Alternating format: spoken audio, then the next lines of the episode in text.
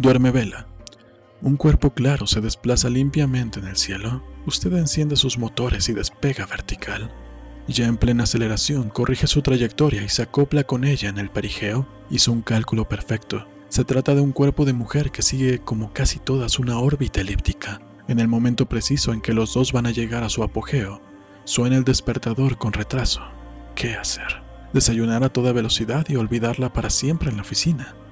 ¿O quedarse en la cama con el riesgo de perder el empleo para intentar un segundo lanzamiento y cumplir su misión en el espacio? Contesté con toda sinceridad. Si es cierta, le enviamos a vuelta de correo y sin costo alguno la reproducción del cuadro que Marc Chagall ha pintado especialmente a todo color para los lectores interesados en el tema. Juan José Arriola, Variaciones sintácticas.